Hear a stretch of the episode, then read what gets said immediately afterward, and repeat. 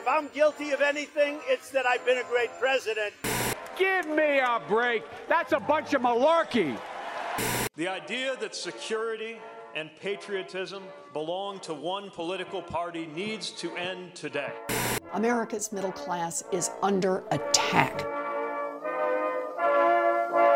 Willkommen bei Café Americana, ein Podcast von Polis 180 über die demokratischen Vorwahlen in den USA. The extremely unpleasant experience of actually watching Donald Trump in action. Wow.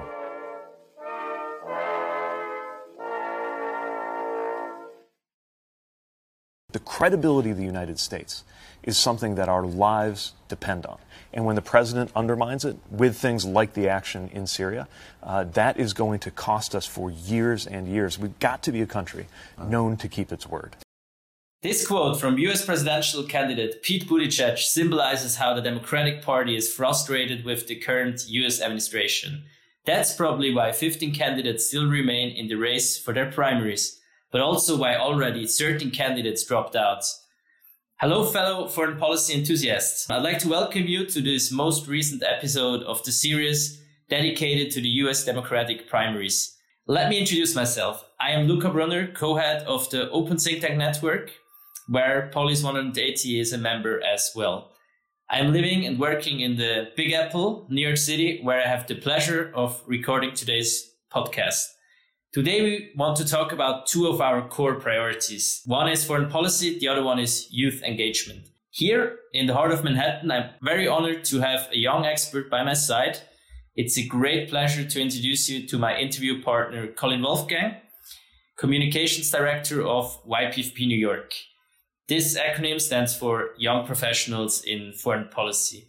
So, Colin, good evening. Polis 180 as a grassroots think tank, emphasizes a lot on empowering the youth and giving them a voice in topics such as foreign policy. How does YPFP do that? Who, who are your members? First of all, thank you for uh, for allowing me to join you here. And why YPFP is a global nonprofit. We have around 20,000 members throughout the world in more than 80 countries. Uh, here in New York, we have several hundred, and our, our goal is really to provide a, a networking opportunity for for younger individuals looking to get into the foreign policy community, but also just just to provide a, a an interesting space for people to to do not not just networking, but listen to interesting authors speak about recent books and meet meet different people. So let's dive right into the topic um, we want to talk about today: uh, youth engagement. So, following the global zeitgeist, um, climate change has become one of the top three concerns of the youth in in in America, but also in other countries. And here in Manhattan, right where we are right now, Several huge climate rallies um, have taken place in the last couple of months. How did this topic specifically politicize the, the youth here in the States?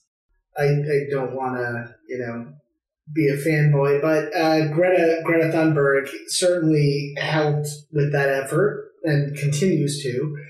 And and I I, th- I think for the first time ever, our generation recognizes that there there's a serious problem.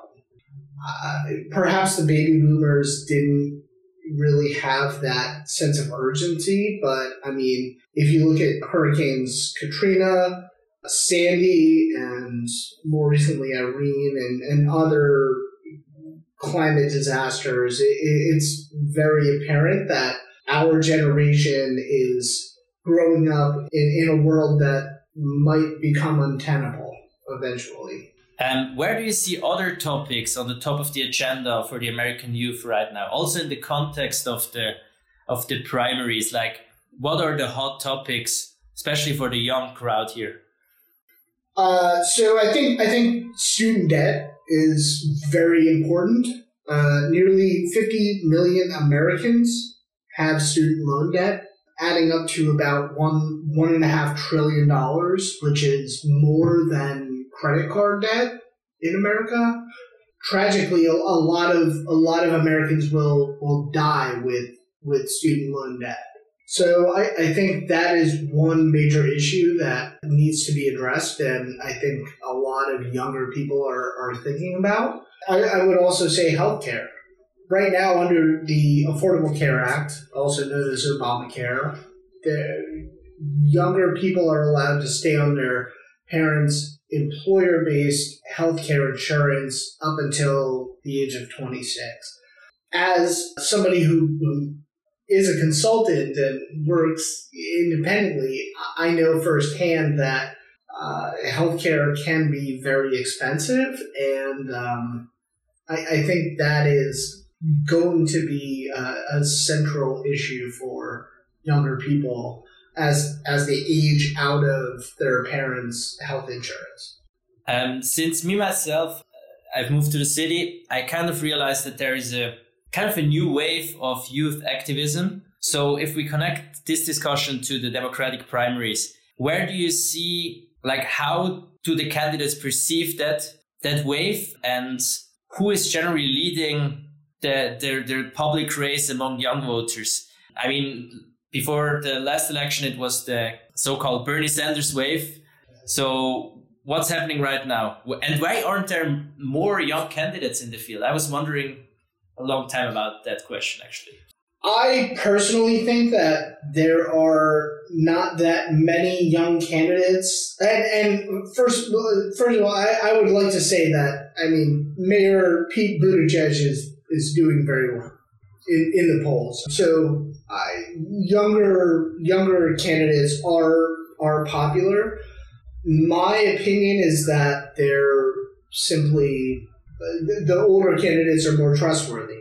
They have more experience. I mean, Bernie Sanders, for example, has been in the Senate for decades. Elizabeth Warren created the uh, the Consumer Finance Review Board. She's, I believe, the only candidate to have actually created a protection board for um, for for uh, for Americans and, and Joe Biden was vice president. So I, I, I think it's just they've earned the trust of voters in a way that somebody like uh, Mayor Buttigieg, who nobody, I, to be frank, had heard of prior to this. Do you see any specific method, strategies uh, candidates use to attract the attention of the youth? as a specific target audience? Yes, I think uh, going going forward, social media will continue to be a, a massive game changer, and we, we saw that with current president his his campaign. Now that social media has kind of like pro- proliferated everything, that will be uh, uh, like a key aspect of campaigns. But I think that also college social clubs and political clubs have, have played a larger role. Uh, I know they did in 2018. I, I think they will going forward.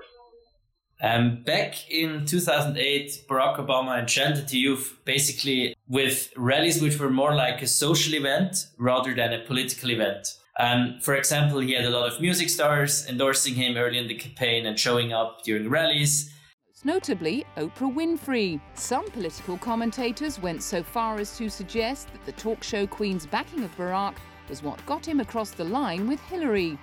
Is he the one? South Carolina, I do believe he's the one to bring us the audacity of hope. Barack Obama! Do you see dynamics in that direction with the candidates who run now? That they try to make their campaign kind of a social thing. You're part of a bigger movement. Uh, I, I I don't know if they're actively trying to secure those celebrity celebrity endorsements, but I I mean I know for a fact that Chrissy Teigen and John Legend have endorsed Elizabeth Warren.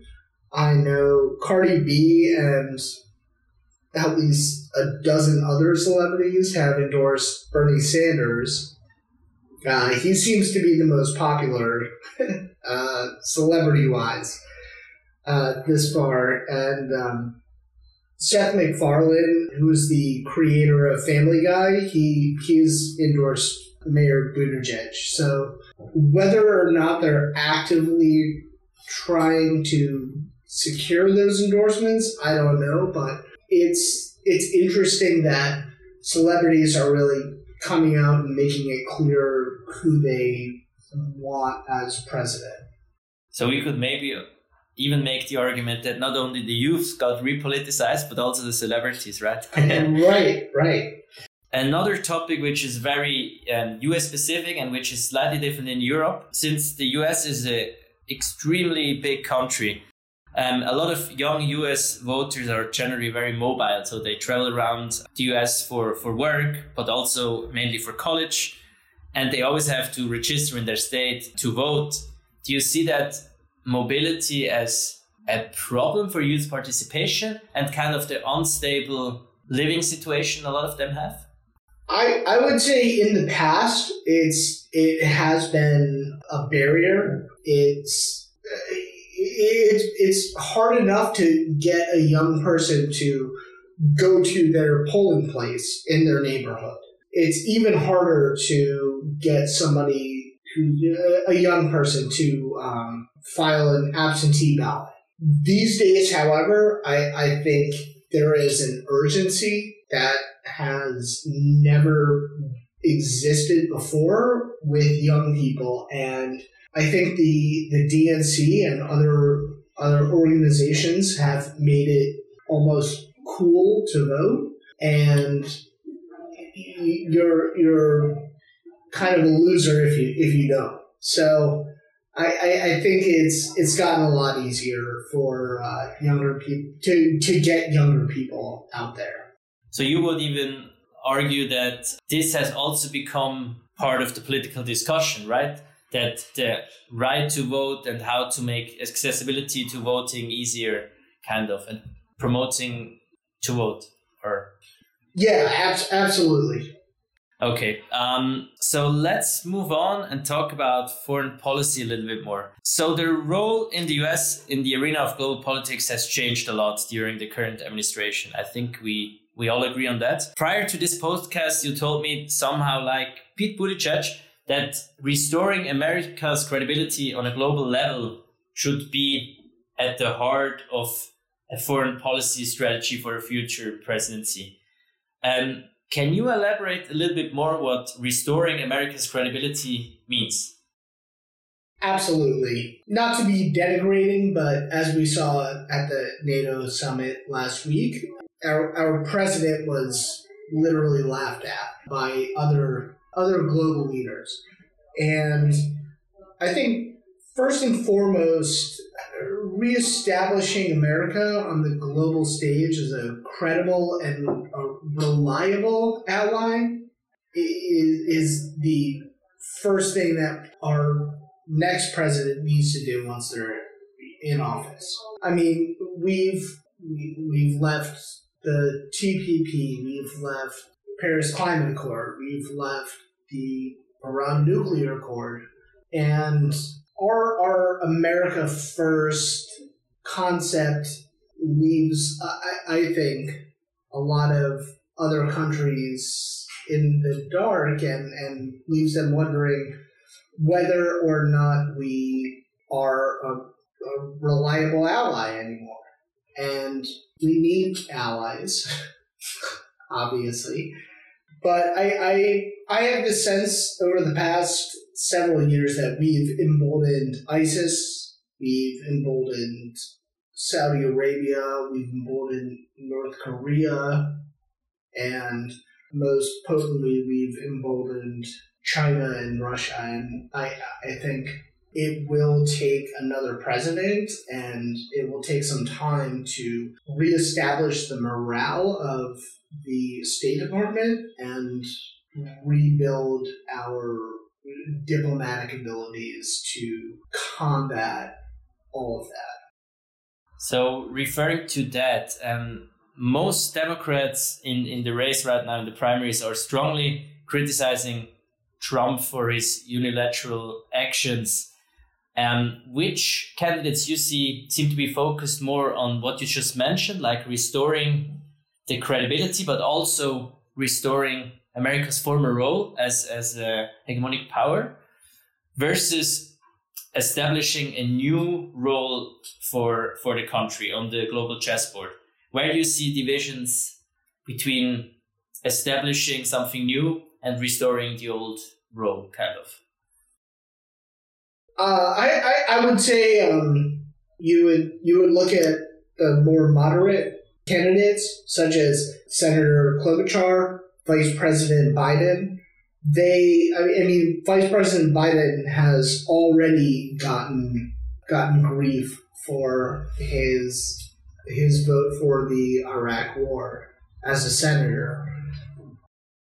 They I, I wouldn't I wouldn't necessarily say there are neocons running for office in the Democratic primary, but there are uh, people such as Vice President Biden and Senator Klobuchar who are not not unwilling to go to war if they need to. And I think they're I think they're the outliers. I think the majority of people think that we really do need to decrease our defense budget and we need to focus on soft power and diplomacy more than what what we've been doing. So, do you think that also means a smaller role in multilateral organizations or not really? I think it means an increased role in multilateral organizations. I, I think we have benefited more from NATO than NATO has benefited from us.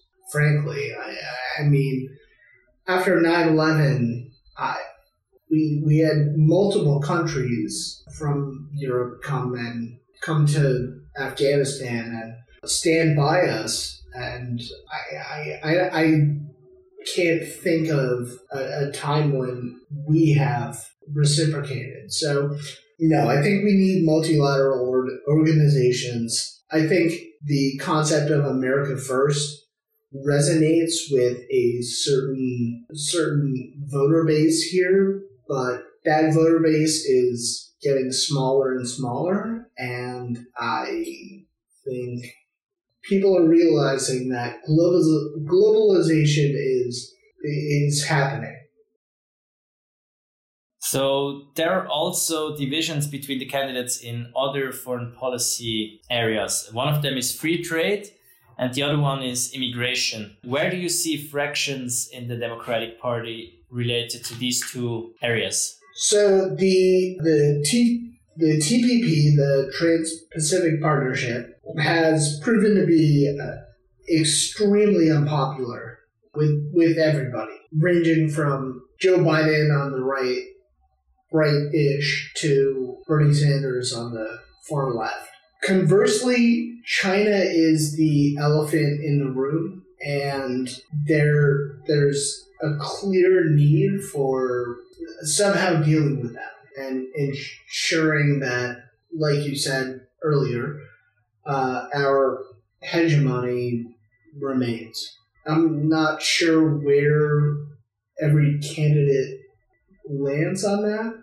When it comes to immigration, which was one of the flagship topics of the current administration at Zilis, do you see fractions there. I mean, there were the discussions about legal pathways for immigrants, but also about how we should protect the borders. Or uh, so it's it's always an intertwined topic between kind of border protection, homeland security, and migration in general. Do you see any fractions in in regarding that topic too, or no? I see slight divisions. I mean, here's where the consensus is we need more funding to stabilize Central America states. I, I, I, mean, that's where the majority of immigrants are coming from, and there's a clear problem in many of those states that needs to be addressed. We need a better, we need a, a better system for handling asylum seekers. We do not have that at the moment. And I, I think the other thing that, that's come across in every debate is the dehumanizing treatment of immigrants under the current administration, especially women and children, and tearing families apart. So I, I wouldn't say there are divisions. I would say there are different lengths to where people would go. Julian Castro, I think he wants to go the farthest. He he wants an uh, an automatic route to citizenship. Okay, let's listen to a quote from French President Emmanuel Macron to introduce the next part of our episode. Europe can no longer leave its defense to the US. It is now up to us to take our own responsibility and to guarantee the safety and also, therefore, the sovereignty of the European Union. So, in Europe, for the first time since World War II, there is a feeling that the traditional transatlantic friendship and America's protective role for Europe is coming to an end. And as French President Macron said, this is a unique point in history. And I wonder, is Europe really not an American priority anymore? And what are your thoughts on the relationship between Europe and the United States in terms of security policy, but also just in general. Are you just asking me this because you're Swiss? Um, I'm asking you that because in a lot of European countries, there is a fear that this will mean we have to strengthen our military power ourselves, or it also means that Europe has to find a new position on the on the, as I called it, global chessboard. And until now, it was more like Europe in the bandwagon of the United States, right? So that's the reason for the question.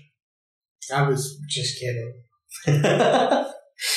um, no, I, Europe has and always needs to be a priority for for America.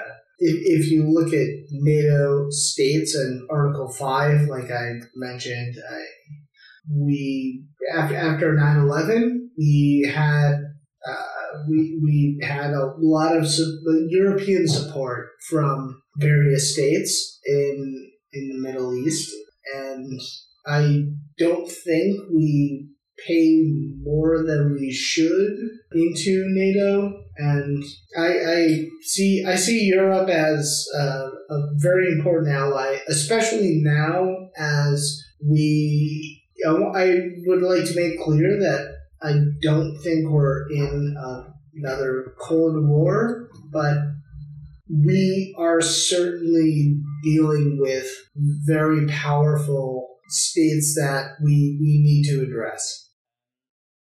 So, YPFP New York gathers a lot of young people in the field of foreign policy. How do young people here, especially in this East Coast area, enter the field of foreign policy?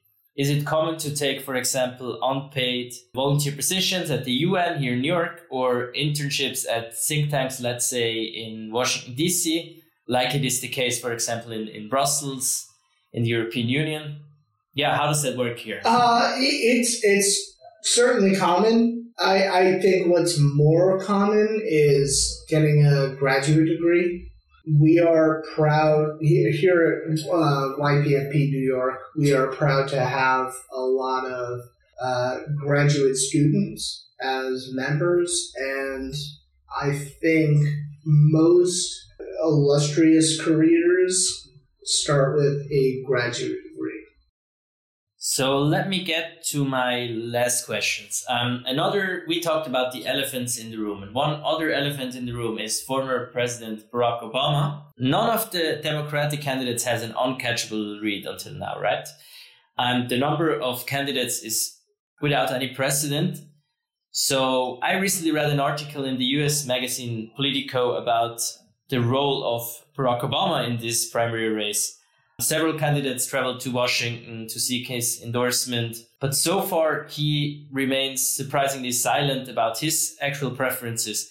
Not even his former running mate and Vice President Joe Biden receives his full support. Do you think that will happen at a later stage? And why is he pursuing that strategy?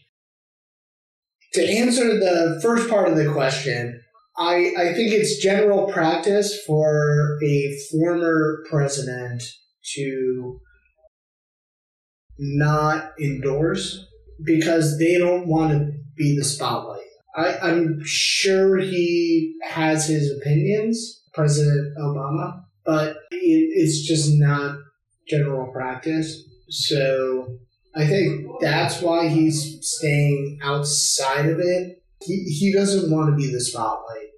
He wants true democracy. He wants the people to decide the next president, and he knows that he will influence it, and he doesn't want that.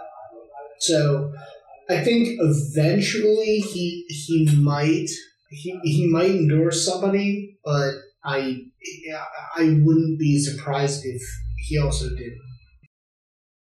As a last thing, I want to ask you for a comment. If the new president will be not the old one, that means a Democratic uh, candidate, one of the Democratic candidates in the primaries we've just touched upon. What do you think? Which policy would be the most influential among the youth voters, and which policy would cause the most excitement among the youth in America? The policy or the candidate? I would say go for the policy. Policy, I think, would be Bernie Sanders alleviating everyone of student debt, student loan debt. So thank you so much for coming tonight, and thank you, dear listeners all over the world, and especially in Polis' home country, Germany, for your interest in Cafe Americana. And stay tuned for the next episode with distinguished guest speakers. Thank you.